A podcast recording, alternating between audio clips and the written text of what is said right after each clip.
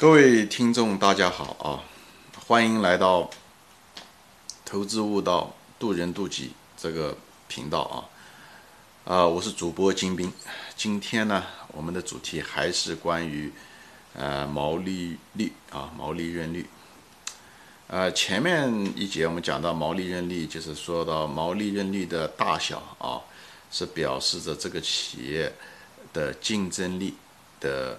优势的大小啊，它有没有竞争力？在行业内啊，在行业内相比较的时候，那么呃，毛利润率大，对不对？那么就表示有竞争力。那么竞争力呢，它也分成两种，一种是呢以提价为呃优先的啊，以提价为主推动力的主驱动力的这种，这是优等的呃毛利率啊，就可以有提价权的，像茅台啊这些东西啊。还有一种是以成本价格比较低为驱动力的啊，这是相对来讲比较次等一点啊，次的还挺多的，这属于 B 等啊。所以呢，总之就是可以通过毛利润率的大小，你能够知道这个企业的这个竞争力啊。比方说有两家连锁店，对吧？两家连锁店它卖的东西，比方都是汉堡包吧啊，嗯，卖的价格也都差不多啊，人员工资也都差不多啊。呃，地点也都差不多，但是有一家毛利润率很可能就会比另一家高，什么原因呢？有可能就是这个，比方说 A 这家公司，它毛利润率比 B 利嗯高，它别的东西都可能卖的都一样的汉堡包，但为什么会出现这种情况呢？呃，可能就是因为 A 这家公司啊，它的这个店是他自己拥有的，所以他不需要付租金。那么 B 呢？这家公司呢，它有个直接成本，它就付多付租金，所以它毛利润率就比较低。其实从竞争优势来讲，其实他们两个竞争优势是差不多的，顾客都差不多，品牌也都差不多，卖的价格也都差不多。他们的差别是在成本上面，就是这个，呃，就是这个直接成本中的有一项啊，就是这个租金很可能不一样，哎，这个优势。但是这种优势其实是有限的啊，它是它有成本优势。但是它是有限的，我就跟大家说一下，不要单纯的看到，呃，哦，它的毛利率高，它就怎么样，它是不是就有护城河这些东西？哎，也不是那么回事啊。它这个房子不租给自己的话，它租出去的话，它也能挣到那个钱，是吧？所以那个那个优势是可以被置换的，可以拿金钱可以替代，任何可以用金钱买来的，呃，这种竞争优势都不算是真正的竞争优势啊。这里我就稍微补充一下，从上节的内容给你做个补充。那么这一节的内容呢，我主要是说的是什么呢？毛利润率分析毛利润率的一个另外一个非常重要的，就看这个利润率的变化，就是纵向比较。你拿这个利润率，前面那个嗯讲的毛利润率主要是横向比较啊，跟同行业内的企业比，看毛利润率大小，知道竞争力对吧？呃的强弱，护城河怎么样？嗯，所以一家公司他说他竞争力强，那你就可以从毛利润率一眼就能看出，五分钟时间啊。那么这第二点呢讲的呢也是非常重要的，就是看纵向的，就是看跟前年和去年，你看毛利润率有没有增加还是减少。一旦发现了增加还是减少的时候，马上立即要追究这个原因是什么原因。比方说说这毛利润率呃跟前前年、去年比起来开始跌了，对不对？那你马上就要分析是什么原因。这时候跌，这个毛利润率是，呃，价格降价造成的呢？这种驱动的呢，对不对？还是因为成本上涨驱动的？啊，这是一个你需要分析的啊。如果是价格下跌驱动的话，那你就要知道哦，这需求是不是出了问出现了问题，对不对？如果出现了这个问题的时候，你得分析，这需求是行业性的需求出现了问题，还是因为呃竞争啊被竞争对手挤压出现了问题？这个又是一个一个刺激问题，但也很重要。那行业是不是这个问题？你可以看一看这行业中别的行业是不是他们也出现了利润相就是毛利率也相应的减少，对吧？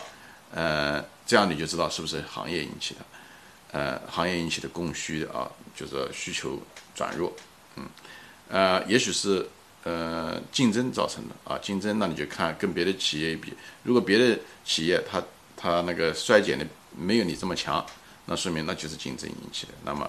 呃，行业本身没有那么衰减，你衰的比低于那个行业平均值，那么这就是需求造成的。所以，那你产品是不是就没有竞争力啊？作为一个投资者，我们对这些东西都是很在意的。一个是，对吧？呃，是行业的需求转弱，这个是个很严重的问题啊。呃，可能是最严重的问题，因为这个行业性、季节性的东西是是是很糟糕的，因为很多东西是个体企业是控制不住的啊。比方说线下的这个零售的衰竭啊，对吧？那么第二种就是竞争，竞争嘛，你可以通过管理啊，通过企业的策略啊等等这些东西，很可能还可以增加竞争力，这个还可以挽回，还在你控制范围内啊。所以呢，你在分析企业的时候，知道哪些东西是本质的哈，哪些东西是非本质的。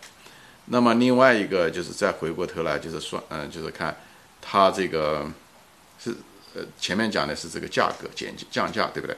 还有一个就是第二种就是成本，是这种是成本上涨造成的吗？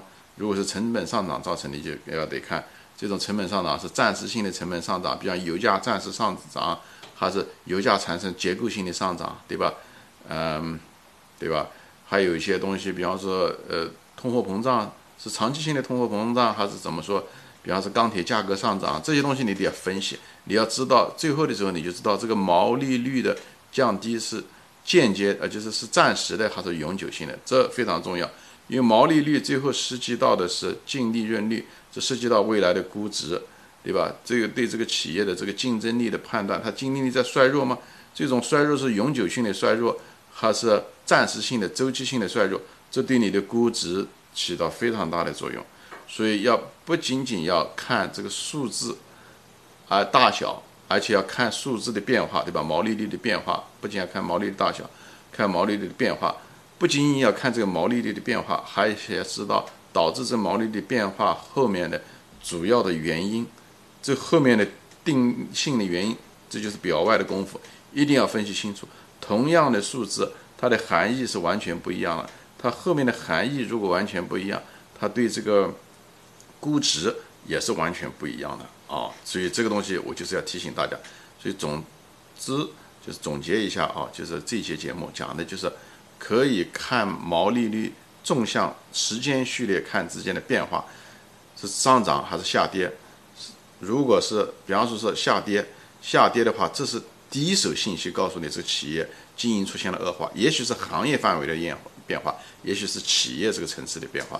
所以你可以通过跟行业的比较，行业同行的比较，你知道这是行业引起的还是什么？如果行业引起，那就很严重了啊！如果是呃，只是企业相对的竞竞竞争力影响，那可能就产品出了一些问题，这个东西也许可以挽回啊，也许可以挽回，竞争力是可以培养的，有些东西啊，呃，以后还有一个就看这个是不是成本造成的，如果是成本造成的，相对来讲啊，呃，能能挽回，而且暂时的可能性比较大啊，呃，就是往往这种嗯利润率的下降，可能还不是那么消极啊。好吧，呃，今天呢就说到这里。我对这个利润毛利润率这个指标，也就是看两个，一个是看大小，同行业之间的个大小看竞争力，还有一个就是看时间的变化，看竞争力的那个衰还是减，因为这实际涉及到估值啊。好，今天就说到这里啊。如果大家觉得这个这节视频说的不错啊，麻烦大家啊，就是动动手指推荐给你的朋友啊。呃，让他们都可以嗯分享我这个所谓的干货吧。好，谢谢大家，嗯，再见。